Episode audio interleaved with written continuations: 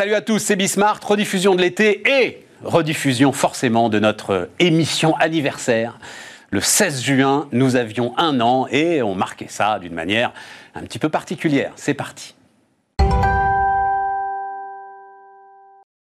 Et le cure de pomme. Alors on commence avec ça euh, le cure... ah non, on commence quand même avec le. Donc j'ai mis Still Standing parce que euh, Alexandra, donc on s'est vu, c'était le 16 juillet dernier. Alexandra Bois-Auboin, qui est euh, PDG de Pomme d'Api, qui vend des chaussures pour enfants. Et donc c'était le 16 juillet dernier. et à la question, en gros, je ne sais plus comment je te posais la question, mais est-ce que ton entreprise sort à peu près solide de l'ensemble de cette histoire? Tu as répondu, j'en sais rien. C'est vrai, j'en savais rien. Et je J'en sais pas beaucoup plus aujourd'hui, sauf qu'effectivement, on est toujours là. Euh, et en fait, on s'est aperçu que le, confinement de l'année dernière était moins pire que celui qu'on vient d'avoir. Donc, euh, parce que là, en fait. Comment ça, le confinement de l'année dernière était moins pire que mais Parce qu'on a pas mal fermé encore aussi cette saison. Ah, bah oui, bien sûr. On a eu le mois de novembre, euh, plus la saison d'été. On a réouvert là plus tard.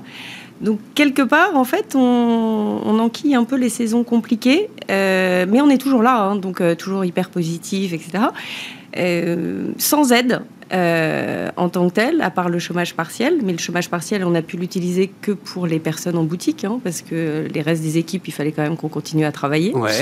Euh, et on n'a eu aucune aide de l'État. Euh, mais comment ça Alors attends, il faut, il faut dire, il faut préciser que tu, tu es une ancienne banquière d'affaires. Hein, oui, bah non, mais je le suis toujours. Mais, non, bah tu, tu, tu, redevient forcément. Oui, oui, mais je continue un petit peu cette activité, oui, oui. Mais non, non, mais c'est pas ça, c'est que le, on, rentre pas dans. PGE et tout ça quand même. Alors PGE, oui, mais ah moi, bah oui enfin ça reste de la dette, il faut que je la rembourse. c'est toujours ce que je disais l'année dernière. Oui, c'est ce que tu disais l'année dernière. Et, bah oui, mais je la rembourse, il va falloir que je la rembourse. Donc je considère que c'est, enfin, j'ai pas eu de subvention de, en tant que telle parce qu'on n'a pas les bonnes cases, parce que comme on n'a pas que des boutiques, qu'on vend aussi euh, à des commerçants, donc on fait ce qu'on appelle du wholesale. Euh, bah, j'ai pas zéro de chiffre d'affaires pendant les fermetures, j'en ai un peu, mais j'ai quand même une baisse. Je me suis pris 30 euh, ou 40 de chiffre d'affaires en moins l'année dernière et ça va être la, la, même punition cette année. Donc en fait, c'est vrai que ça reste compliqué parce que les coûts fixes restent là. Ouais. Et, euh, et, quand on n'est pas une grosse entreprise, et puis même d'ailleurs quand on en est une importante, les, les, les, baisses de 30% de chiffre d'affaires, c'est violent. Quoi. Ah, mais je te le confirme. Euh, mais euh, le chiffre d'affaires qu'on avait l'année dernière, c'était 16 millions d'euros, c'est ça Ah oui, non, mais. Il faut l'oublier celui-là. Oui, c'était 2019. Là, 2020, on était plutôt à 13, 13 millions, 13 millions et demi. Et là, on va essayer, je ne sais pas si on fera le même, on va essayer de faire un petit peu mieux que l'année dernière. Mais compliqué, quoi.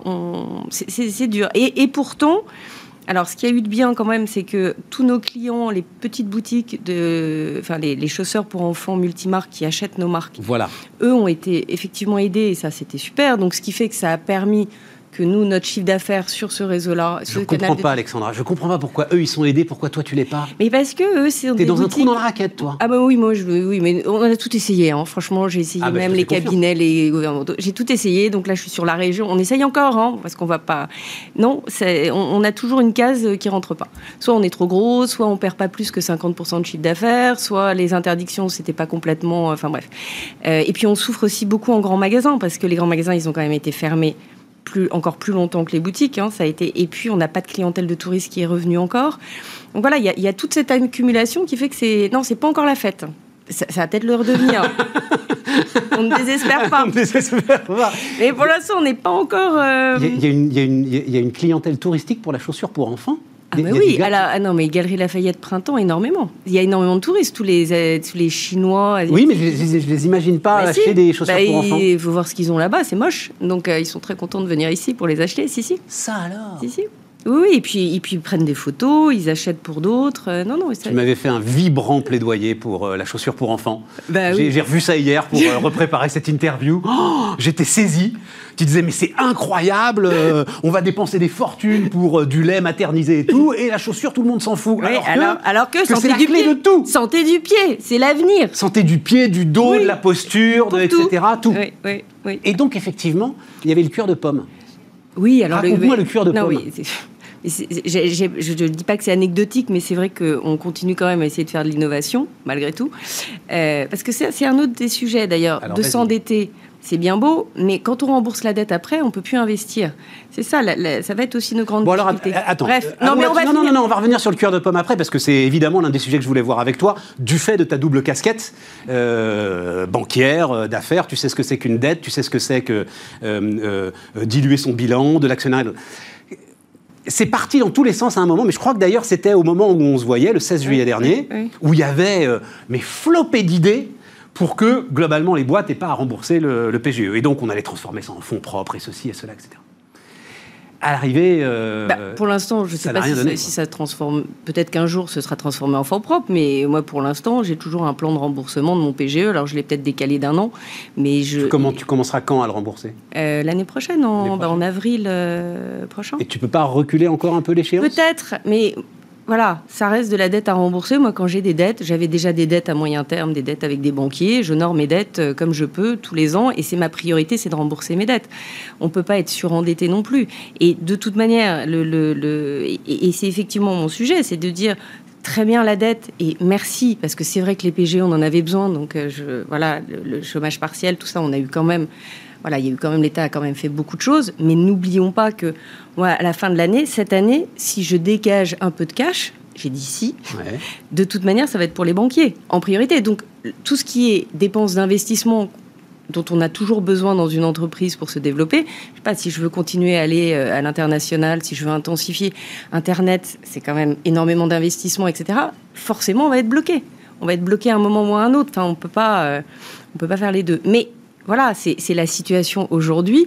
J'espère que peut-être que. Mais et, en discutant avec le banquier, en, justement, euh... ah, faudrait que je décrive ton regard, le mot discuter avec le banquier et, le regard d'Alexandra, c'est mais sur quelle planète tu vis, toi, euh, mon ami surtout que, généralement, il y en a sur la même. mais c'est vrai, il n'y en a pas qu'un des banquiers. Généralement, il y a des tours de table. Ils sont, moi, j'en ai moins cinq des banquiers. Puis les banquiers, le retail aujourd'hui, je pense qu'il y a des écrans rouges qui explosent quand ils appuient sur le bouton. Mais justement, tu, tu, tu, tu, as, tu as un actif formidable dont on va parler. Oui. La chaussure pour enfants, le cuir de pomme, etc. Et tout. Oui, et mais donc, et, tu vas y trouver de nouveaux canaux de distribution. C'est ça le sujet aujourd'hui. On est bien d'accord, mais on fait quand même des paris sur l'avenir. C'est bien beau l'actif, mais l'actif, il faut que ce soit rentable et que ça rapporte de l'argent. À un moment. Donc c'est bien beau de dire on a des marques, on a de l'actif, on a des boutiques, on a tout ça, mais à un moment, il faut que ça rapporte. Et donc c'est vrai que le euh, tout investisseur ou tout banquier, euh, quand il voit qu'on ferme des boutiques et qu'il n'y a plus de rentrée euh, sur votre réseau de boutiques pendant deux mois et que bah, vous faites des pertes, forcément, c'est normal qu'ils soient frileux aussi. On ne va pas leur reprocher. Je, voilà, je, les comprends, mes banquiers. Hein. Et, au demeurant, d'ailleurs, je ne veux pas me fâcher avec eux. tout va bien. Merci beaucoup, les banquiers, de nous avoir déjà donné un PGE. Ah, on est hyper contents. Mais, mais, voilà, je pense qu'il faut quand même avoir conscience que globalement, la dette Aujourd'hui, ça se rembourse et du coup, si on s'en sort et qu'on arrive à continuer, la priorité sera de la rembourser et ce ne sera pas l'investissement. Et, et, je pense que pour nous, ce sera un des sujets. Donc pour l'instant, on a de toute manière toujours voulu préserver les marques, c'est-à-dire qu'on a continué à garder euh, de l'innovation, ce qui est déjà de l'investissement. Hein. Donc on a nos investissements. Nous, le, plus important, c'est le produit. Donc l'innovation, on garde. Le bureau d'études, on garde. Tu arrives à mettre quel pourcentage de ton chiffre d'affaires justement dans euh, Dans, le produit, je mets euh, un million d'euros par an, c'est-à-dire en recherche, en, en que tu fasses 16 ou 13 millions d'euros. Le bureau d'études, oui. De toute manière, c'est la priorité. Et après, c'est aussi acheter les bonnes matières, parce qu'effectivement, moi, je pourrais trouver du profit très vite en leurrant un peu le consommateur et en changeant les matières en mettant plus de caoutchouc dans mes semelles, mais en mettant du plastique ou des choses comme ça. Je pourrais diviser mes coûts, mais ça, ça a toujours été niette. Nous, on a toujours, euh, voilà, on est resté droit dans nos bottes. On continue à faire de la qualité. C'est le cas de le dire. droit dans nos bottes. Ah, c'était pas mal. Ah, dis donc. alors là, c'est venu, tu l'utilises pas. C'est venu comme ça. Mais en même temps, je vends, euh, euh, moi, je vends pas de, bottes en caoutchouc. mais, mais, ceci, je vends C'est quoi la différence entre le plastique et le bah, C'est-à-dire que le, le, plastique, la, semelle en caoutchouc, elle est, elle est trois fois plus chère. Il faut être très clair. Une semelle en caoutchouc. Et simplement, le plastique, quand il y a des différences de température chaud-froid, ça a tendance à, à se casser. C'est pour ça que les semelles sont bien moins résistantes. Moi, une semelle pomme d'api, vous pouvez la porter toute une saison. Vos enfants, ils peuvent jouer au foot, faire ce qu'ils veulent. Oui, mais ils grandissent, ça sert à rien. Ah bah oui. Et alors, ils grandissent justement, ils vont avoir mal au dos s'ils sont mal chaussés. Parce vont grandir. Donc, euh, non, il faut quand même euh, bien les chausser. Et même vous, euh, pour nous, enfin, je, je considère qu'adultes, D'abord, on change quand même plutôt souvent de chaussures, en tout cas les femmes. Je ne sais pas les hommes, peut-être un peu moins. Mais on mérite d'être bien chaussé. Enfin, je n'en supporte pas d'être mal euh, mais je suis Non, mais c'est vrai que c'est la réaction de beaucoup de consommateurs. Mais ceci dit, ouais, les chaussures pour enfants, elles sont au moins deux fois moins chères que des chaussures pour adultes. Il faut être très clair, à qualité comparable. Hein. Parce qu'on sait qu'on est dans l'enfant et qu'on a des prix psychologiques. Mais voilà, il y a un moment, on peut pas.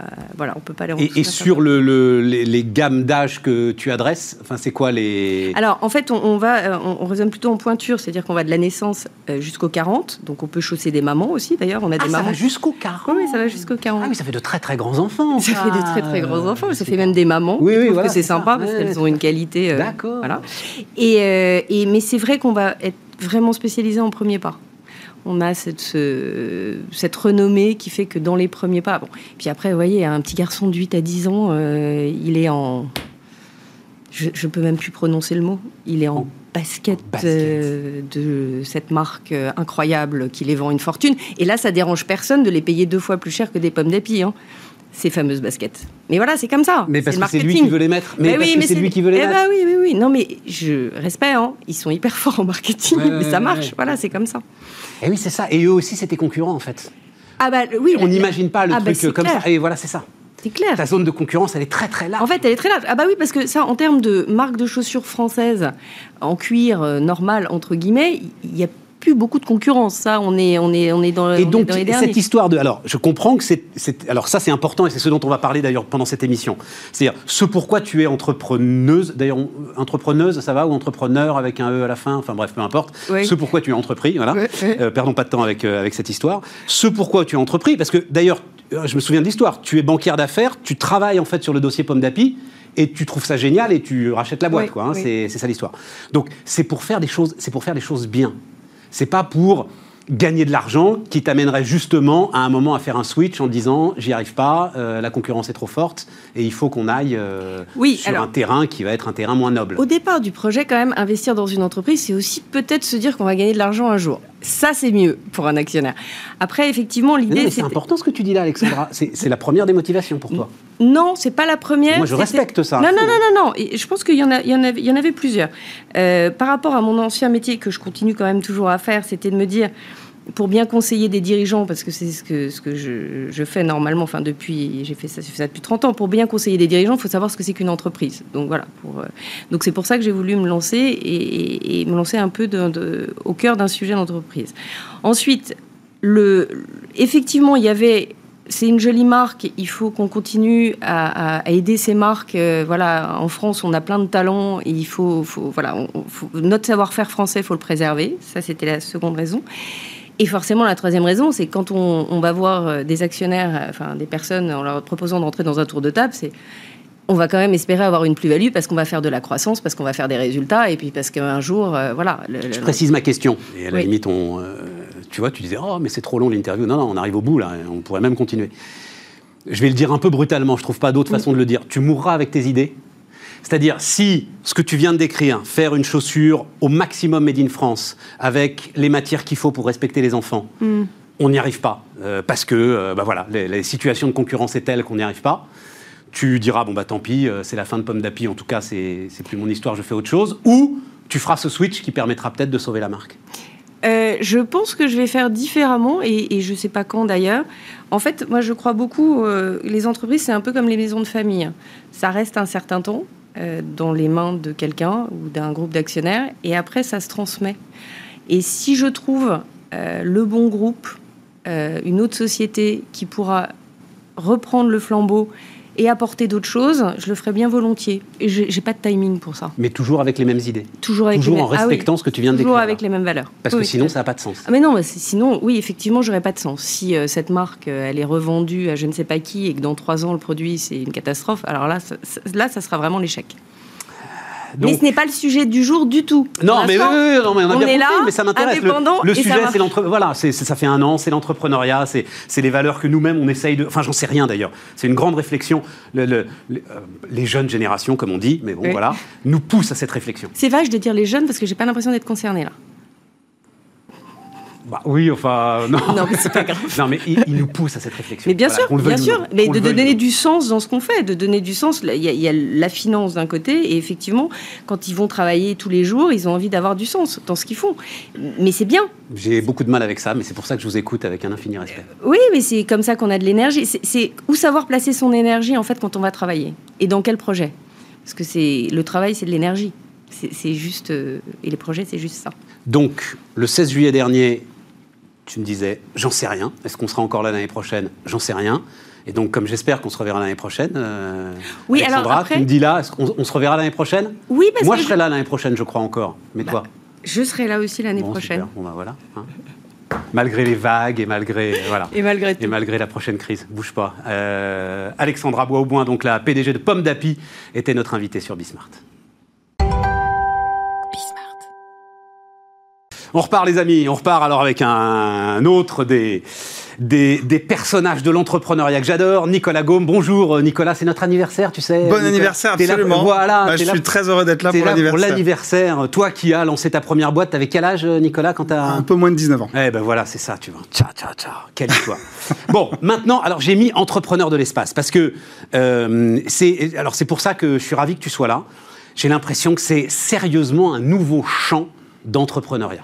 Ça, c'est vraiment maintenant en Europe que ça commence à, se matérialiser, mais c'est vrai que ça fait dix ans que ce secteur se développe, avec beaucoup de gens qui viennent de la tech, du numérique. Mais on est bien d'accord. Ce qui m'intéresse, c'est il s'agit pas, il s'agit pas de fusée, il s'agit pas de satellite, il s'agit pas, c'est pas l'univers euh, euh, de Thales, c'est pas l'univers d'Elon Musk. Non, c'est vraiment tout ce qui va autour de l'espace et de la passion en fait pour l'espace. C'est ça qui est aujourd'hui. Et des opportunités. En fait, ouais, voilà, ce, qui, ce, qui, ce, qui, se passe, c'est qu'il y a une infrastructure qui a été euh, vraiment rafraîchie par Elon Musk, à laquelle malgré tout Thales et Airbus contribuent. Bien sûr. Et sur cette infrastructure prospère euh, une flamme entrepreneuriale qui est celle qu'on a connue avec le web, la tech, quand euh, Internet s'est libéralisé, que les forfaits de communication sont devenus moins chers. Eh bien, tout ce qui va autour, au-dessus et au-delà se construit. Voilà, c'est ça. Autour, au-dessus et au-delà. Parce qu'on est bien d'accord. et oui, Elon Musk l'a fait, mais bon, est-il vraiment est-il vraiment de notre galaxie, justement, celui-là Il y a quand même des trucs assez incroyables, il oui, faut quand même pas l'enlever. Mais, mais, c'est quand même de l'entrepreneuriat un peu hors d'atteinte. Euh, que d'aller construire, euh, j'en sais rien, moi aujourd'hui justement, d'aller sur le terrain de Thales, d'Airbus, de Tesla, de la NASA, de Ariane Espace, etc. Ça l'est. Il y a quand même des entreprises qui se lancent dans la construction de véhicules en, Europe. Là, j'étais ce matin avec euh, euh, Daniel Metzer, le, patron de Isar Aerospace, qui est une start-up allemande qui a levé 75 millions il n'y a pas très longtemps, qui construit des fusées. Donc, c'est quand même aussi des choses qui se font. moi ça, Isar Aerospace? Voilà, une entreprise allemande, un jeune ingénieur qui euh, se lance dans la construction de fusées. Et de fusées pour lancer des satellites? Absolument. Et là, il y a une fusée légère pour lancer ces nouveaux nanosatellites qui vont être mais pas seulement. Non, non, ça peut être des charges assez importantes. Euh, ils ont un contrat avec Airbus, ils travaillent avec l'agence spatiale européenne, donc il y a des choses. Et c'est quoi? C'est un effondrement des coûts de production, par exemple, qui permettent à un entrepreneur. Il y, a objectivement un investissement public parce que là, alors sur le coup, les États-Unis et la Chine sont aujourd'hui dans une course qu'on a connue euh, avant avec entre la Russie et les États-Unis pour la conquête de la Lune et de Mars. Donc il y a des sommes assez titanesques qui s'investissent aux États-Unis et en Chine. Euh, là, c'est le seul projet bipartisan qui a été voté, euh, qui est le budget de la NASA, qui est, euh, je n'ai pas le chiffre en tête là, mais il est pharaonique. Euh, la Chine, on, dit qu'elles ont entre 5 et 6 de, du, du, PIB qui a envoyé, qui, a investi dans le, programme chinois. Donc il y, a tout ça. Après, in fine, effectivement, l'infrastructure se construit, elle se stabilise et les usages prospèrent. Il y a aussi une grande culture américaine du partenariat public-privé avec une objectivement, c'est ce qui a aussi fait Elon Musk, un, un, appel d'air aux entreprises commerciales. Et je pense que l'Europe est en train de prendre le pli plus tard, mais elle le prend vérisant. Alors, est-ce que c'est ça le, sujet euh, D'ailleurs, après, euh, rassure-toi, Nicolas, on va parler d'Orbit, mais euh, d'ailleurs, c'est basé à Seattle, mais on dit Orbit. Ah oui, bah, c'est une entreprise française basée aux États-Unis. Non, non, non, c'est vraiment une entreprise française. Ce qui voudrait rien dire d'ailleurs. Non, pas grand-chose. mais donc, non, non, mais est-ce que le sujet, c'est pas que les États se rendent compte quand même de leur lourdeur. Et, sur cette accélération dingue aujourd'hui de la course à l'espace ils ont besoin de l'entrepreneuriat privé? Moi, je, après, je crois qu'on partage cette, vision du monde, mais je crois qu'il y a toujours une intelligence. Quand, les plus grands succès, c'est quand euh, la puissance publique et l'intérêt général rencontrent l'initiative entrepreneuriale privée. Voilà. Clairement, euh, c'est vrai que la commande militaire, la commande souveraine a fait beaucoup du spatial et continue à faire énormément du spatial. Mais effectivement, le numérique a déjà développé énormément d'usages qui sont liés à la télécommunication tout azimut, donc les télé télécoms, les satellites, nanosatellites, etc. Tout le, le, le big big data, l'analyse d'images fait aussi qu'il y a énormément d'opportunités qui se créent. Euh, donc tout ça, plus le numérique se développe, plus on a besoin de cette, cette, cette infrastructure. Et puis le, le rêve de l'espace, on est tous aussi des geeks, on a tous rêvé euh, devant, euh, je crois vraiment, hein, la pop culture a fait qu'aujourd'hui il y a une génération euh, de, de quadragénaires, de quinquagénaires qui ont grandi dans cet environnement et qui se disent pourquoi pas y aller maintenant? Et j'en fais partie, hein, je le revendique. Et on fait des choses aujourd'hui qui, qui, effectivement pensaient être totalement euh, science-fictionnesques. Et pour revenir à ta Toi, tu question, crois que tu iras dans l'espace? Je pense que j'irai dans l'espace. Je pense que mes enfants iront dans l'espace, effectivement. ouais. Non, mais tes enfants, mais toi, tu, tu iras dans l'espace. Bah, disons que je suis un peu plus proche de, de ceux qui pourraient m'y emmener, donc j'ai un peu plus de chances d'y aller. Ça coûte très cher néanmoins encore. hein. Mais oui, ça coûte très cher. Alors justement, parlons d'orbite, parce que là où je trouve très intéressant ce qu'on enfin, ce qu'on vient de se dire, c'est que tu joues quand même... Alors on va voir, tu nous as apporté un petit film. Donc en gros, ce que tu vends, ce sont des vols qui sont... Alors voilà. Tu joues quand même énormément, tu vends des vols... Alors ça s'appelle Suborbitaux, c'est ça euh, Suborbitaux et Orbitaux. En fait, euh, Orbit, c'est une entreprise qui se veut euh, l'entrée dans ce monde spatial. On est l'année 1 du tourisme. Aujourd'hui, cette année, on a Richard Branson qui va voler euh, en suborbital avec Virgin Galactic, l'entreprise qu'il développe depuis quelques années. Ça- Jeff Bezos va faire la même chose. Et il y a le premier vol orbital entièrement privé, SpaceX, avec quatre passagers qui part à l'automne. Donc on est vraiment l'année 1 du, du tourisme Ah, spatial. Alors ça veut dire quoi, suborbital? Donc suborbital, c'est une centaine de kilomètres. D'accord. Euh, grosso modo, euh, si tu situes, parce qu'on perd un peu les notions, mais en gros, la- la- l'Himalaya, donc un peu moins de 9 km, les avions 10 à 11, 100 km, c'est le début de l'espace.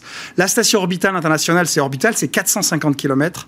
Ensuite, on passe euh, la, limite du champ électromagnétique terrestre, on rentre dans l'espace, puis la Lune, puis voilà. Donc, euh, on est à, à 100 km pour les vols suborbitaux. Blue Origin, Virgin Galactic, c'est c'est des vols cette année qui vont pouvoir se faire. Alors, Blue Origin a mis euh, le billet euh, en vente aux enchères et il arrivé à un chiffre pharaonique de 28 millions de dollars, mais Virgin vendait ses billets Mais qu'est-ce qu'ils 250 vont 000. faire pour 28 millions de dollars Ils vont aller passer quelques minutes dans l'espace. C'est dingue. C'est dingue, mais, Virgin, dingue. Galactic, alors Virgin Galactic a donc, 600 donc il va monter, il va redescendre, on est d'accord. Donc il y a 600 personnes qui ont payé euh, l'équivalent à peu près 250 000 dollars chacun pour aller dans l'espace. Et il y a 8000 personnes qui sont inscrites pour pouvoir euh, y aller et réserver un, ticket. Et c'est des choses qui continuent à se développer. Et pour prendre une photo, Prendre une photo, ça vivre la photo la plus chère du monde. vive l'impesanteur. Et c'est le début, parce que, in fine, euh, les vols s'allongeront et, et on pourra aller de plus en plus loin. Bon. Et alors après, il y a effectivement ce que SpaceX propose. Et, enfin, juste si, pour faire un tour de la Terre, on en est même on n'en est pas encore là. C'est-à-dire Alors euh, sur ces deux sociétés, non, mais euh, SpaceX, oui. C'est-à-dire que la mission qui s'appelle Inspiration 4, qui partira à l'automne, c'est quatre personnes, 55 millions de dollars le billet, qui vont effectivement, eux, faire des, des- des tours de la Terre. Dans un, dans un... Et alors après, il y a encore mieux. Il y a la société Axiom, qui est une société privée euh, américaine également, qui va proposer une semaine sur la station orbitale internationale euh, au début de l'année prochaine. Donc, dans les 12 mois qui viennent, le tourisme spatial devient une réalité accessible à des gens fortunés, mais accessible, et on peut imaginer que le prix va, va baisser.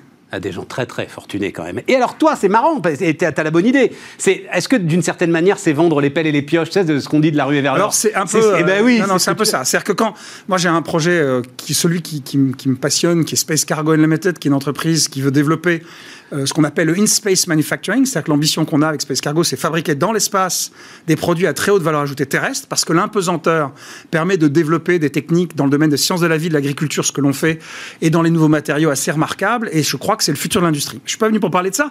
Si je veux parler d'orbite, Oui, on va parler des deux. Faut dire un mot. Non, non, non, Ouais. mais il faut, faut, faut dire un mot là-dessus. C'est- bon. C'est au nom de ce Space Cargo Unlimited Voilà. que tu as envoyé, par exemple, des, Des, des sarments de vigne, sarments de vigne, voilà, euh, des bouteilles. bordelais, hein, du. Bordeaux, voilà, pour voir comment ça se développait, comment Alors en ça fait, on, va capter quelque chose de passionnant. C'est la, la- la grave. Alors si je peux parler deux minutes de ça. Mais, mais allons-y, on a le temps, euh, Nicolas. L'absence de gravité, c'est c'est quelque chose d'extrêmement intéressant. Depuis que la vie existe sur Terre, 4 milliards et demi d'années, tous les paramètres de la vie ont bougé. La température, la pression, l'humidité, la luminosité. Sauf un, la gravité.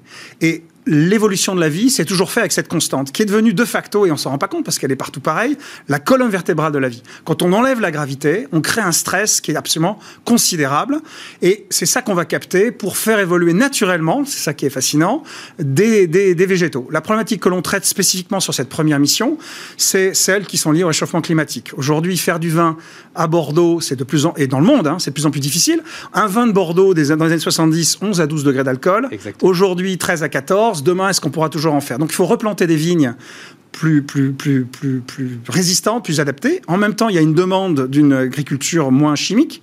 Donc, comment est-ce qu'on fait pour avoir des plantes bio plus adaptées à ces changements? Eh bien, l'espace est une solution parce que le stress que va vivre cette plante au moment où l'amène, c'est-à-dire que c'est un stade de développement très précis, face à ce stress, elle va gagner des caractéristiques, et je peux expliquer précisément lesquelles, pour pouvoir, in fine, avoir une plante plus résistante au changement climatique. Je vais expliquer pourquoi. Incroyable. Et on est au début du programme, mais euh, on amène des sarments, alors on a envoyé 320 sarments, qui sont des petits bouts de bois, donc assez résistants, dans un état de 2, 3, à 2-3 degrés Celsius avec un petit peu d'eau. On les a exposés à cet environnement, on les a ramenés, on les a replantés.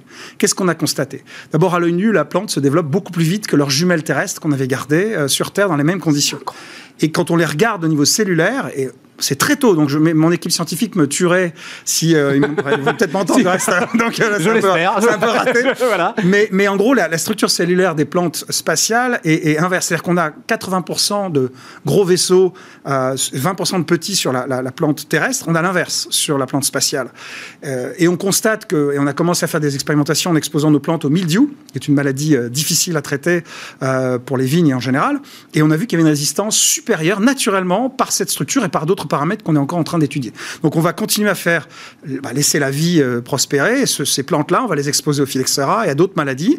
On travaille avec un pépiniériste incroyable qui s'appelle Mercier, qui est un des géants euh, euh, et fournisseurs de la plupart des viticulteurs dans le monde. Et on espère, au fur et à mesure des avancées, commercialiser des plantes de vigne naturellement évoluées dans la. C'est extraordinaire parce que j'avais un peu l'impression, Nicolas, qu'en fait, cette histoire d'espace, ça resterait une histoire de milliardaires qui savent plus quoi faire de leur argent.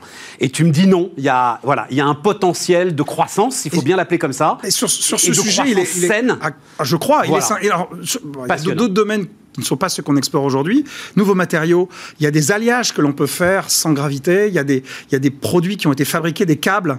Et qui euh, vont résoudre un certain nombre des équations euh, qu'on n'arrive pas à résoudre sur Terre. Dans les sciences de la vie, dans les nouveaux matériaux. Donc ça, c'est l'utilisation des pesticides, des OGM et de toutes ces histoires-là. Donc ça, c'est ce que nous poursuivons avec Space Cargo, c'est vraiment le projet sur lequel je suis pleinement impliqué. Et donc Orbit Mais, mais à force d'aller visiter les spatioports américains, j'ai été frappé par le paradoxe qui est que d'un côté, SpaceX, Blue Origin, Virgin, Axiom, ce sont les entreprises phares du, spatial américain, misent tout sur le tourisme spatial. En fait, c'est un élément fondamental de leur business model. Et à côté de ça, quand vous allez dans un spatioport américain, c'est un camp militaire. C'est-à-dire que c'est vraiment euh, c'est pas très l'infrastructure est assez euh, militaire donc c'est entouré de petits pour hôtels que les gars s'entraînent pour que les gars qui pour que les gars s'entraînent se préparent résident sont ah en quarantaine c'est des programmes militaires donc euh, donc il y a quand même quelque chose qui fonctionne pas. Donc le début d'Orbit, c'est dire alors, je suis fils d'hôtelier restaurateur. Il faut aussi le préciser. Ma famille est propriétaire d'un hôtel qui s'appelle La Corniche à Pilas-sur-Mer, sur le bassin d'Arcachon. J'ai grandi dans cet hôtel. J'ai fait tous les métiers avec mon père et ma mère, et, mon frère et ma sœur. Et donc, moi, ça m'a choqué de voir un Design, un Best Western, qui sont des bons hôtels entrée de gamme, avec des gens qui vont payer 55 millions de dollars pour aller dans l'espace. Je me suis dit, il y a peut-être un truc à faire. il y a peut-être un peu de pognon à leur prendre. Hein je ne l'ai pas du tout dit comme ça, Stéphane. Hein. c'est pas du tout comme ça que je le vois. Mais, dit comme ça. Bref, donc on s'est dit, on va construire un lieu mais unique. Bien sûr. Et j'ai convaincu avec, avec une équipe, euh, la direction d'un spatioport euh, américain, de construire un lieu unique. On va y construire un hôtel de 50 chambres de luxe, deux restaurants, un environnement et un centre de formation de très grande échelle. On dévoilera cette année, euh, cet été même précisément, le lieu et on dévoilera sans doute à la fin de l'été l'équipe de design d'architecture et on ouvre en 2024. Donc, effectivement. Et avec quand même cerise sur le gâteau, des expériences d'apesanteur à travers un avion qui monte et qui redescend très fort, c'est ça L'objectif de, de cet endroit, c'est d'accueillir euh, bah, un environnement qui se développe, accueillir ces futurs touristes spatiaux et effectivement les préparer. Donc on aura un centre de formation avec une centrifugeuse euh, qui prépare à, la simulation à haute gravité. Euh, on a un partenariat avec une entreprise qui fait des vols en zéro gravité, qui va effectivement faire tester ce qu'utilise Thomas Pesquet et les autres, donc le zéro G. Et puis des salles de classe. d'ailleurs hein, dans la petite vidéo qui est passée là, qu'on peut-être remettre d'ailleurs. Des salles de classe, des formateurs. On a tout un tas d'anciens astronautes. Alors, Mais ton public, évidemment, tu le penses plus large que ceux qui, à un moment, vont monter dans, euh, vont dépenser 50 millions de dollars. Évidemment, notre objectif, c'est vraiment de démocratiser cette préparation. De, on, fera des packages à, à, 1000 euros. C'est une sorte de euh, parc d'attraction que tu es non, en train de faire, Nicolas. Mais si, quand même. Alors, parc d'attraction. Ça dépend comment on définit. Est-ce qu'aller chez, aller chez, je sais pas, aller chez Alain Ducasse dans un bon restaurant, c'est aussi parc d'attraction. Si tu vas par là, c'est. Mais non, dépend de l'attraction. c'est des activités. C'est du plaisir. Non, non, mais c'est du, plaisir, c'est de la qualité. Ce qu'on veut, c'est faire le meilleur de la formation avec le meilleur de l'expérience l'expérience hôtelière et de restauration. Et c'est ce mariage-là qui fait la spécificité d'Orbit. C'est le fait qu'on va avoir un lieu unique, avec un centre unique qu'on dévoilera, et je pense que c'est quelque chose qui fera date, euh, et qui restera. C'est-à-dire que c'est un endroit emblématique dans un endroit emblématique, donc on pense qu'on aura quelque chose de durable.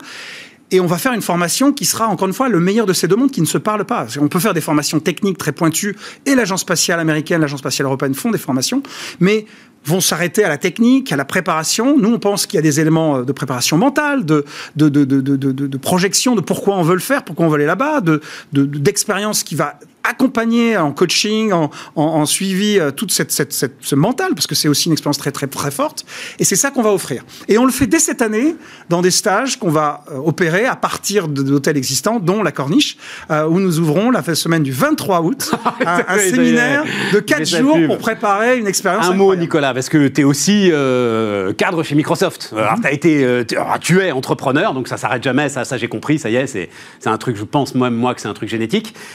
donc, ah non, mais sérieusement, sérieusement, c'est pas possible. Il y a des familles d'entrepreneurs. En même temps, on me dit, oui, mais c'est parce qu'ils en entendent parler à table. Quand tu es à table dans une famille d'entrepreneurs, ça ne parle que d'entreprise. Donc forcément, c'est un virus qui te saisit à un moment. Ah, c'est mon cas, je, suis arrière-petit-fils d'entrepreneur. Ouais, voilà, ça, transmis. Mais, mais, mais tu as quand même un boulot chez Microsoft. Absolument. Donc, que je fais avec passion non, mais, et qui me prend du temps. C'est sur la, le mindset de la grande entreprise. C'est-à-dire, ils te laissent faire ça parce qu'ils savent très bien que euh, il y a des allers-retours, que c'est plus de dynamisme aussi pour l'ensemble de ton boulot de Microsoft, ou tu le fais, euh, c'est un hobby. Euh, il n'y a pas de lien entre les deux alors, je pense qu'il y a un peu des deux. Quand, quand, quand j'ai, enfin, il se trouve que je, je, rentrais chez Microsoft par le biais d'une, d'une start-up dans laquelle, à laquelle j'étais associé, qui s'est fait racheter. Puis une conversation d'un et une autre. Moi, je lançais avec euh, Emmanuel Chopard, mon associé Space Cargo Unlimited, et j'ai un des dirigeants de Microsoft qui m'a dit viens. Moi, je dis je peux pas, je lance cette start-up. Il m'a dit c'est pas grave, on va pouvoir accommoder et accepter. Donc ça s'est fait comme ça. voilà, c'est ça. Et ensuite, les, les, choses se sont développées ainsi. Après, euh, j'ai fait effectivement. Mais eux, ils veulent du dynamisme entrepreneurial au sein de leur organisation. C'est une entreprise, et je, je crois qu'on a eu l'occasion de le dire, qui vraiment s'est transformée remarquablement sous le leadership de Satya Nadella. Il y a une culture euh, d'entreprise euh, qui est extraordinaire, qui est puissante, qui se renouvelle. Moi, ça fait 30 ans que je fais du numérique, de la tech, de l'IT, donc c'est un domaine que je connais bien. Et effectivement, j'ai beaucoup de plaisir de le faire à, l'échelle de, Microsoft. Et effectivement, je serai, je sais pas, euh, Iron Man, ce que je ne regrette de ne pas être. je ferai un entraînement l'été, le week-end, la nuit intense. Je pense que ça serait pas plus exigeant. Et, donc, à partir du moment où je fais bien mon boulot chez Microsoft, donc voilà, ça se passe plutôt bien et je continue à faire euh, cet ensemble. Après, j'ai un associé qui gère Orbit. Donc euh, c'est pas moi qui suis aux commandes et, je m'associe avec une équipe remarquable. Donc j'ai cette chance. Et c'est tout à fait la même délégué, l'une des clés. Truc que j'ai bien appris ça euh, en, un an. Merci Nicolas. Nicolas Gaume, notre invité sur Bismart. On repart les amis. on repart donc avec Guillaume Dubois. Bonjour Guillaume. Bonjour Stéphane. Co-fondateur des Nouveaux Fermiers. C'est ton acolyte cofondateur qui était venu nous voir euh, durant la première année qu'on a passée euh, sur Bismarck, qui s'appelle Cédric. Euh, alors, il y a deux choses, Guillaume, pour lesquelles je voulais à nouveau vous, vous, retrouver. mais la première, c'est que je n'ai jamais rencontré une telle hostilité. Je te le dis très franchement. Ouais. Euh, alors en fait, euh, euh, il va revenir d'ailleurs bientôt le, fondateur de Feed, qui est aussi dans une manière de transformer l'alimentation, a lui aussi affronté cette hostilité. oui, jamais affronter une telle hostilité face à des entrepreneurs comme vous. Est-ce que, en gros, j'ai l'impression qu'on voudrait vous interdire de faire ce que vous faites, c'est-à-dire de faire de la viande végétale.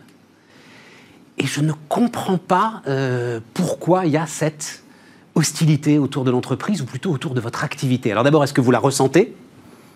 Alors on la ressent, ça dépend en fait des gens. Euh, ce qui se passe, c'est qu'en fait en France, quand on innove sur la nourriture, en fait, c'est un sujet super sensible parce qu'on a un patrimoine culinaire, il y a des traditions. Et donc, dès qu'on vient toucher, nous, ce qu'on fait, du coup, juste en deux mots, c'est viande végétale. Donc, ça ressemble à de la viande, mais c'est pas de la viande. Et du coup, le, monde de l'élevage euh, voit pas forcément ça d'un bon oeil. Néanmoins, quand il y a une critique, on a dix supporters. Et nous, c'est ça qui mais, attends, Non, non, mais c'est pas des. À la limite, c'est les seuls qui pourraient rationnellement, effectivement, avoir de l'hostilité vis-à-vis de ce que vous faites. C'est les éleveurs. Mais c'est pas les éleveurs, euh, mon sujet. Moi, je suis assez peu, je dois l'avouer, en contact avec des éleveurs. Non, non. C'est les urbains du quotidien qui hurlent, euh, enfin j'en sais rien moi, au blasphème, enfin ce serait quelque chose qui serait contre nature, euh, vous seriez en train de détruire encore plus la planète, alors qu'on va en parler, globalement, c'est l'inverse que vous voulez faire quand même. ah ben c'est exactement hein, ça. Guillaume. Donc, mais en fait, ma question c'était finalement, est-ce qu'à un moment, ça ne vous interroge pas sur le fait que pourquoi est-ce que je vais continuer à me battre et est-ce qu'il faut vraiment que je continue à entreprendre dans ce domaine-là? Ah bah justement, en fait, le, constat, nous, notre constat était très clair pour la planète. L'élevage, la, viande, c'est 15% des émissions de carbone. On arrive à faire 11 fois moins de CO2. Il faut manger moins de viande, c'est un fait il faut manger moins de viande. Et les alternatives végétales, c'est un des moyens de manger moins de viande.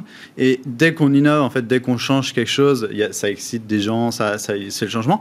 Et c'est normal, en fait, on est habitué à des habitudes alimentaires. Nous, il y a beaucoup de gens qui, au début, j'ai une histoire, en fait, qui est intéressante, c'est avec Éric Bouchenoir, meilleur ouvrier de France, ancien bras droit de Robuchon représentant de la tradition française un peu. Quand on est allé le voir, il y a un an et demi, quand on est allé le voir, on allé lui amener nos produits, il a dit je veux pas goûter, c'est de la merde il a dit je veux pas goûter, c'est de la merde ce genre de choses. On a goûté avec Monsieur Robuchon il y a 5 ans, euh, quand il était encore vivant, il y a 5 ans, et on avait trouvé ça dégueulasse. Pas les nôtres, ils étaient allés aux États-Unis, ils avaient trouvé ça dégueulasse, ils aimaient pas du tout le principe. Et justement, on a beaucoup insisté, on lui a expliqué pourquoi on faisait ça, pour l'environnement, l'élevage c'est 15%, etc. La santé, il nous a beaucoup challengé sur il y a quoi dedans. On lui a expliqué, c'est des protéines végétales, c'est des huiles végétales, c'est des épices. Là, on parle des merguez, piment de Cayenne, tout ça. Et en fait, il a goûté, il a goûté, il a vachement aimé. Comme moi. Et il les a mis dans son restaurant. Dassaï Joël Robuchon. Il les a mis dans son restaurant. Et ça a surpris beaucoup de gens. Et en fait, c'est exactement ce qui se passe, c'est qu'il y a beaucoup de gens qui critiquent, en fait, qui Oui, mais alors, attends, attends, attends, Guillaume, parce que pourquoi à ce moment-là appeler ça de la viande? Pourquoi est-ce que vous appelez pas ça, à ce moment-là, des préparations de légumes? Puisque c'est des préparations de légumes. Qui a envie de manger des préparations de légumes? C'est de la viande végétale, parce que ça ressemble à de la viande, mais c'est du végétal. Et c'est très clair, en fait, comme appellation. Ça ressemble à de la viande, mais c'est du végétal. C'est de la viande végétale. Et en fait, c'est pour ça qu'on aime bien utiliser ce, mot. Euh, steak végétal, ça ressemble à un steak, mais c'est du végétal. ça, vous n'avez pas le droit, par exemple, steak végétal, c'est ça Si. Si. On, si, on a le droit. Et par exemple, merguez, là, vous avez le droit Merguez Oui, et pourquoi on a le droit C'est qu'en fait, il y a une loi qui est passée en France qui vise à interdire ce genre de choses. En France, elle est passée. En Europe, en même temps, il y a une loi qui est passée qui autorise ces appellations. C'est génial. Et donc ça, en fait, la France est le seul pays qui a voulu interdire ces appellations, là où tous les autres pays ont accepté. Et donc aujourd'hui, la loi n'est pas en application. Il y a un décret, il y a la DGCRF qui est l'instance qui doit écrire en fait le décret qui va mettre en application la loi. Et ils sont dans une position où ils sont assez embêtés parce qu'ils ont d'un côté tous les lobbies de la viande qui leur disent faut interdire, faut interdire, et de l'autre côté ils voient ce qui se passe en Europe. Ils voient quand même que les protéines végétales c'est l'avenir, les légumineuses c'est l'avenir, c'est le moyen de nourrir les humains jusqu'à 2050 de manière saine, de manière environnementale. Et du coup ils voient ça et, on est embêté en fait. Et voilà, c'est pour ça que le décret est toujours pas apparu. On ne sait pas quand est-ce qu'il va venir, mais le fait est qu'aujourd'hui, on a le droit d'utiliser ces appellations et c'est pour ça qu'on le fait. C'est passionnant. Et alors, parce que l'autre truc, mais tu, tu as répondu c'est que de la chimie. Voilà, c'est que de la chimie, c'est des produits transformés, c'est l'enfer. Non, il y en a plutôt moins qu'ailleurs de la chimie dans ce que vous faites, euh, Guillaume, on est d'accord hein Exactement. Si on prend l'exemple de la ceci, justement, la base, c'est des protéines végétales. Là, c'est des protéines de pois, française. Le pois, c'est une super protéine, c'est légumineuse, ça a tous les acides aminés essentiels, c'est plus nutritif que la viande, c'est riche en protéines. Après, on a des là, c'est de l'huile de tournesol. C'est du gras qui est faible en gras saturé. C'est pour ça qu'on met du tournesol, on met aussi du colza, on met aussi de l'olive. Et après, on utilise des épices en fait qui viennent, qui sont des épices qui sont souvent utilisées pour la viande, pour en fait aider notre cerveau à se dire je suis en train de manger de la viande alors qu'on ne mange pas de la viande. Et c'est une manière du coup de diminuer les excès de consommation de viande tout en se faisant très plaisir parce que c'est super bon. C'est pour ça que c'est pour ça qu'on le fait ça. C'est super bon. Et, voilà. Et progressivement, on change notre alimentation. Quand euh, j'avais reçu Cédric, euh, c'était en septembre, je crois. Euh, vous inauguriez votre première usine. Ouais dont la localisation était plus ou moins secrète. Voilà, on va dire ça comme ça. C'est ça. Ouais quand même, c'est le signe que vous sentez qu'il y a quelque chose d'un peu tendu toujours autour de cette histoire. Bah, il y a beaucoup de tensions, il y a de la concurrence aussi. Euh, et en fait, nous, on a développé plusieurs brevets. Nos brevets, ça nous permet en fait d'être bon au goût et bon pour la santé, de ne pas choisir entre les deux. Euh, Mais la localisation de l'usine, elle est toujours discrète aujourd'hui. On l'a dit toujours pas. Ouais. Pendant neuf mois encore. Je comprends. En fait, on attend que les brevets soient déposés. Euh, ça prend 18 mois en fait avec Ah, c'est plus donc pour protection euh, de la propriété intellectuelle. C'est ça. Que euh, peur d'une, j'en sais rien moi, d'activistes qui viennent. c'est ça. Pour l'instant, on n'a jamais eu d'activistes qui sont venus quelque part. D'accord, d'accord, d'accord. Et, et donc, et c'est la deuxième raison pour laquelle vous êtes là, c'est qu'on est vraiment sur une filière d'innovation naissante qui pourrait être très très importante sur ce qui est une des forces industrielles de notre pays, c'est-à-dire l'industrie agroalimentaire, mhm, mhm. et que globalement, officiellement, on essaye de euh, vous empêcher de faire ce que vous êtes en train de faire. En fait, la France a un positionnement ambivalent parce qu'il y a tous les ingrédients en France pour être un champion des alternatives végétales. En France, on a de la légumineuse, on a des pois, on a des fèves, on a du, du soja aussi, dans le sud, on a du blé, on a du tournesol, on a de la betterave. En fait, c'est tous les ingrédients qu'il faut pour faire des alternatives végétales. Et en fait, si c'est pas des acteurs français comme nous ou d'autres, il hein, n'y a pas de problème, qui se développent, ce qui se passe, c'est que c'est des étrangers qui, vendent en tout cas en France. Aujourd'hui, nos deux concurrents euh, majoritaires, ils produisent soit aux États-Unis, soit en République tchèque. Et, du coup, en fait, quand il y a un acteur français qui se lance, bah oui, ça émeut certaines personnes. Mais justement, en fait, on a tous les ingrédients pour faire un, de la France un des champions. Et, c'est normal, en fait, dès que le, monde change, en fait, voilà, la viande, tout le monde se rend compte qu'il faut pas en manger trop. C'est normal qu'en fait, il y, a un peu des réticences. non, mais, il faut l'expliquer. mais oui, mais c'est pas normal que euh, un État qui euh, crie euh, industrie, industrie, industrie sur tous les tons, qui nous parle de relocalisation.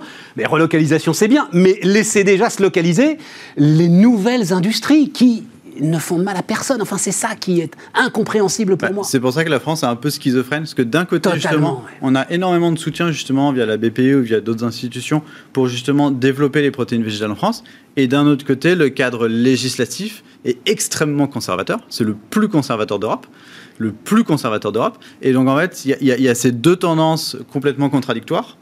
Euh, mais voilà, et, nous, au jour le jour. Et, toi, ta conviction, Guillaume, c'est si tu avais mis.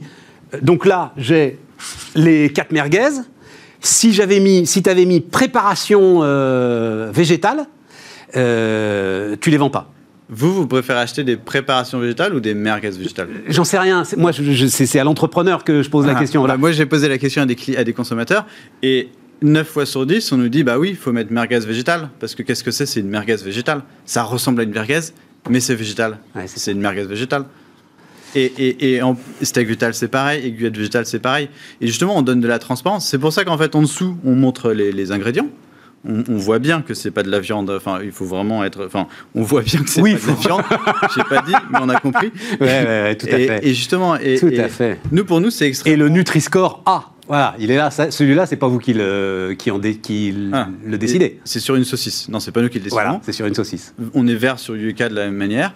Et en fait, on peut faire des produits très sains de cette manière-là.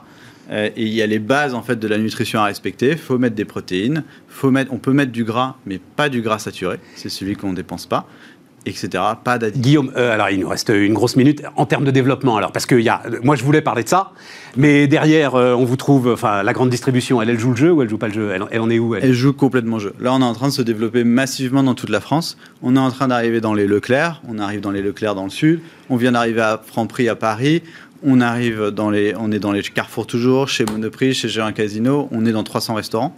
Euh, et donc, en septembre, c'était 350 points de vente, 10 tonnes par jour. Ouais, bah c'est le double. c'est 20 tonnes par jour aujourd'hui.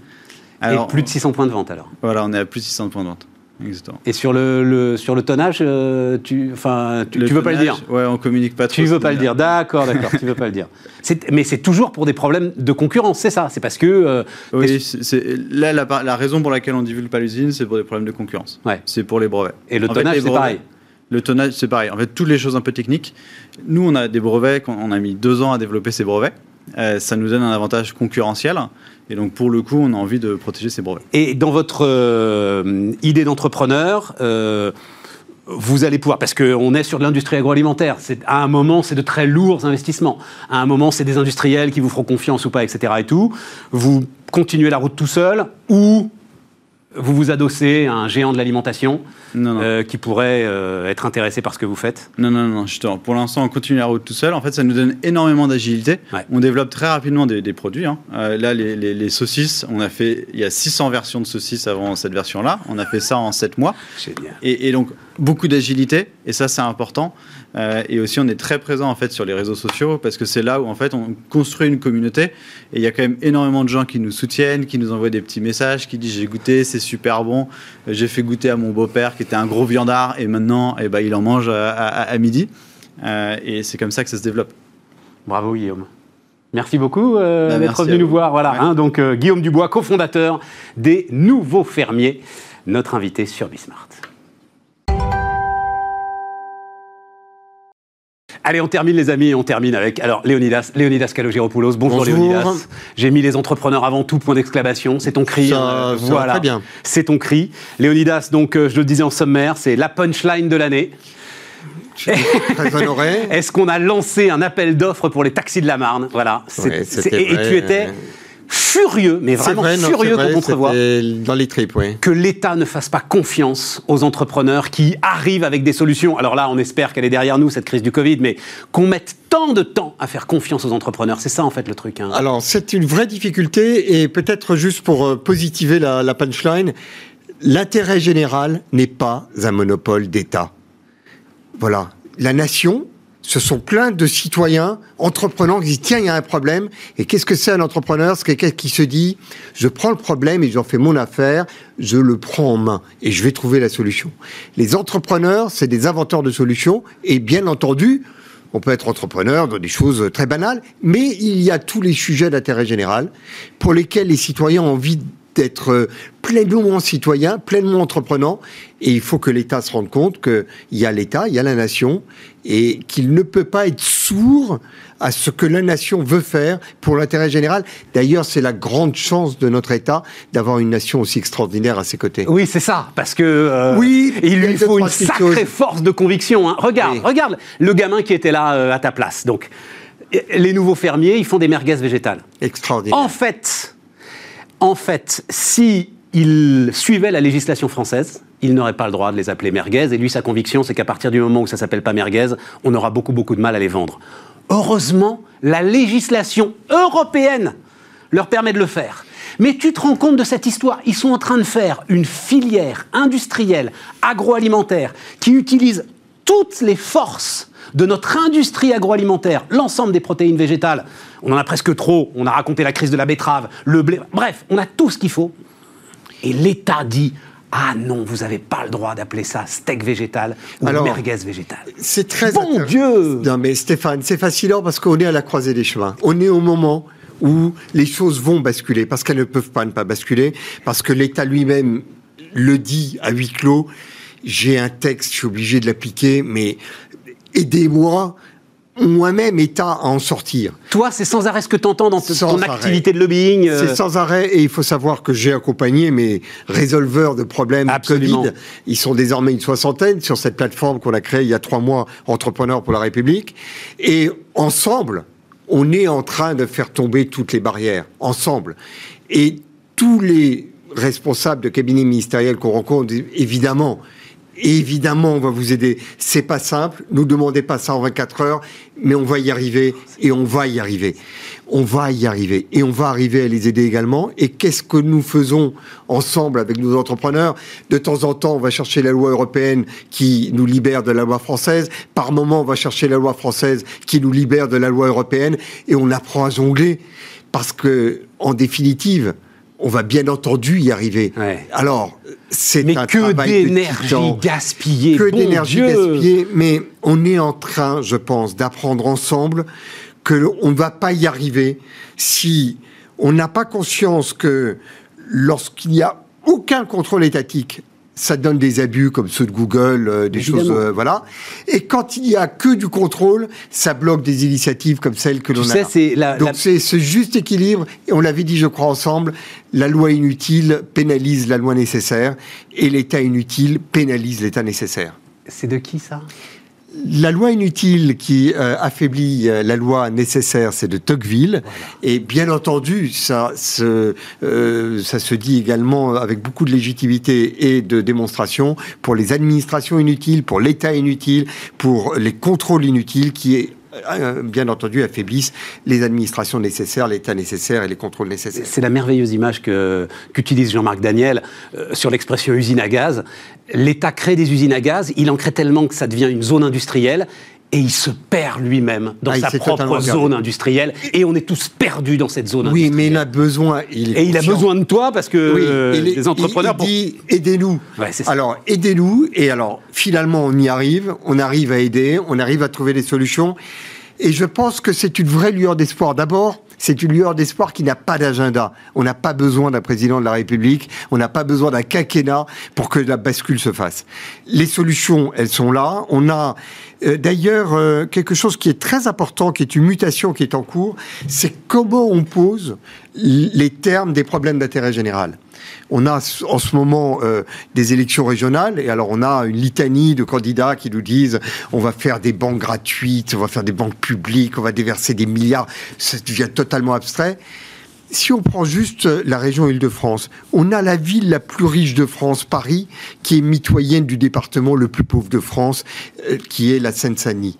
On peut, c'est une réalité qu'on le prenne et qu'on pose les termes de ce problème en termes entrepreneuriaux comment on reconstruit, comment on fait de la mixité sociale, comment on rééduque, comment on introduit euh, les commerces euh, dans la ville, comment on casse le pont, euh, ces 300 mètres de périphérique qui font qu'on passe du plus riche au plus pauvre. Et toi, tu crois que ça, c'est un sujet d'entrepreneur? Mais ce n'est que un sujet d'entrepreneur. Ce n'est que un sujet d'entrepreneur. Non mais pardon Stéphane, ce n'est qu'un sujet d'entrepreneur, sinon dans 10 ans... l'impression que la tâche Sinon dans 10 ans on en reparle encore. Mais c'est bien parce que la tâche est colossale que c'est une tâche d'entrepreneur. C'est une tâche que les entrepreneurs vont pouvoir soulever en le découpant le sujet en différents secteurs. Et c'est une tâche d'entrepreneur pour résoudre chacun des problèmes. Quand on prend un paquebot qui sort oui, mais de attends, attends, Léonidas, il y a 1500 contrats sur un seul paquebot. Ça va être la même chose pour résoudre les problèmes de la SAT. Non mais parce que c'est un sujet de sécurité. Mais et, et, le, sujet, le sujet de sécurité, c'est pas un sujet d'entrepreneur, ça pour le coup. Bien entendu, il y a également des solutions de sécurité. Il suffit de venir voir sur la plateforme Entrepreneurs pour la République pour voir le nombre d'entreprises qui ont un bip qui permet, lorsqu'on est en danger, d'envoyer des SMS partout pour trouver euh, mais c'est euh, pas ça, C'est pas l'ordre public, quoi. Enfin, tu vois, tu vois bien de quoi je veux parler. On est bien entendu sur la nécessité pour l'État de s'occuper très bien de ce qu'il doit faire, ce qui va nous permettre à nous entrepreneurs et au reste de la nation de s'occuper de ce que manifestement il a du mal à. Donc en fait, tu dis l'État, il concentre ses moyens dans son boulot régalien d'ordre public, et, nous, et ça sert à rien d'arroser derrière l'ensemble de ceux qui, euh... qui sont capables de prendre des chantiers à bras le corps. Mais tous ces sujets-là, on ne pourra les prendre que si véritablement on les découpe avec des, des, des j'allais dire, des sujets d'entrepreneurs les côte à côte. Juste un point, parce que je crois qu'il est intéressant sur les filières. Quand on regarde les 60 entreprises qu'on a regroupées, encore une fois en trois mois, capables de trouver des solutions anti-Covid, il y a des gens qui viennent des luminaires parce qu'il faut des UV et les UV tuent euh, le, le, le, Covid. Il y a des gens qui viennent de la pâture parce qu'ils ont trouvé une pâture qui est une pâture virucide. Il y en a d'autres qui viennent de l'étude de l'eau parce qu'ils ont étudié euh, euh les. Et alors, tu veux dire quoi? C'est-à-dire qu'il faut rassembler les Tous énergies. Ces gens-là, ce sont des gens de filières industrielles différentes. Eh bien, quand on leur pose un problème, ils arrivent tous de filières différentes, de régions différentes. Toute la France est représentée et ils se retrouvent autour d'un problème. Que l'on prenne les problèmes et on aura les entrepreneurs derrière. Léonidas, j'ai encore une question. Il nous reste trois minutes. Euh, en fait, je réfléchissais. Un an de Bismart. Euh, Qu'est-ce qui reste? Qu'est-ce que euh, on a fait euh, collectivement? Et à l'arrivée, moi, en fait, alors que jamais j'aurais pensé ça, je retiens l'emploi. Je dis il y a 35 contrats de travail. Voilà. Et c'est finalement la seule vraie valeur et la seule vraie mission de l'entreprise que de permettre à des gens euh, d'essayer de vivre dignement de leur travail. Je ne trouve pas de moyen de le dire autrement. Est-ce que ça te va, ça, comme seule mission de l'entreprise? Je ne suis pas euh, malheureusement euh, totalement. C'est pour ça que je voulais, je voulais là-dessus. Je... Deux minutes pour répondre. On a deux minutes et il ne faut pas, pas davantage. À chaque fois que l'entrepreneur prend un sujet à bras le corps, il apporte des solutions à la collectivité. Lorsque Bismart se lance, il apporte une visibilité à ces kyrielles d'entrepreneurs qui n'ont pas trouvé les médias qui les entendent parce que les médias comme l'État parlent à des grands groupes et à ceux qui ont la visibilité. Bismart est allé chercher ce terreau d'entrepreneurs et je pense que comme moi, tu es fasciné par ce que tu as découvert en un an. Ah bah tout le temps, bah, depuis, enfin depuis non, mais, 15 ans, depuis absolument. Non non, mais ça il n'y a pas de doute. C'est extraordinaire. Et je pense que ce qui est intéressant, c'est qu'à chaque fois qu'on est utile, à chaque fois qu'on a apporté des solutions à la collectivité, eh bien, on crée des emplois. On ne peut pas créer, aucune entreprise ne s'est jamais créée en disant je vais créer une boîte pour créer des emplois. Et pourtant, en revanche, et pourtant, c'est ce que je retiens, moi. À chaque fois que l'on apporte véritablement un service, d'ailleurs, c'est le pari que je fais avec Entrepreneurs pour la République, qui est une boîte, c'est que je vois la plus-value qu'on est en train d'apporter, donc je n'ai aucun doute. Oui, mais toi, c'est, je vais appeler ça, c'est une méta-entreprise. Toi, c'est une méta-entreprise que tu fais. C'est un, un, groupement d'entreprises. Il y aura des emplois derrière. À chaque mais fois alors, que d'accord avec moi, à la fin, la vraie mission, la vraie vertu, c'est de participer au bonheur collectif par l'emploi, par le travail Écoute, je pense que l'on apporte une utilité et que cette utilité est liée à des emplois. Et ce qui est magnifique avec les emplois que l'on crée ensemble, tu en as créé, j'en crée, c'est que chacun de ces employés euh, qui a une mission en main tous les matins, il se dit je sais ce que j'amène à la société. Ah ben ça, et ça, c'est extraordinaire. Et tu sais à quel point, lorsque l'on crée des emplois factices, euh, eh bien, il y a cette contrepartie qui n'est pas là. On a créé quelque chose, on a voulu euh, aller euh, créer de l'emploi de manière artificielle, comme si c'était ça l'objectif. L'objectif, c'est d'apporter une utilité sociale. Et tu vois, l'extraordinaire collection de besoins sociaux, c'est l'État général. On a là un terreau pour les entrepreneurs qui est absolument fascinant. Ce terreau-là, c'est le terreau de la nation. Il a sa place à côté de l'État pour apporter des solutions aux problèmes d'intérêt général. Encore une fois, l'intérêt général, c'est pas un monopole d'État. Léonidas Kalogéropoulos, les amis, voilà, c'était notre euh, émission anniversaire et on se retrouve demain.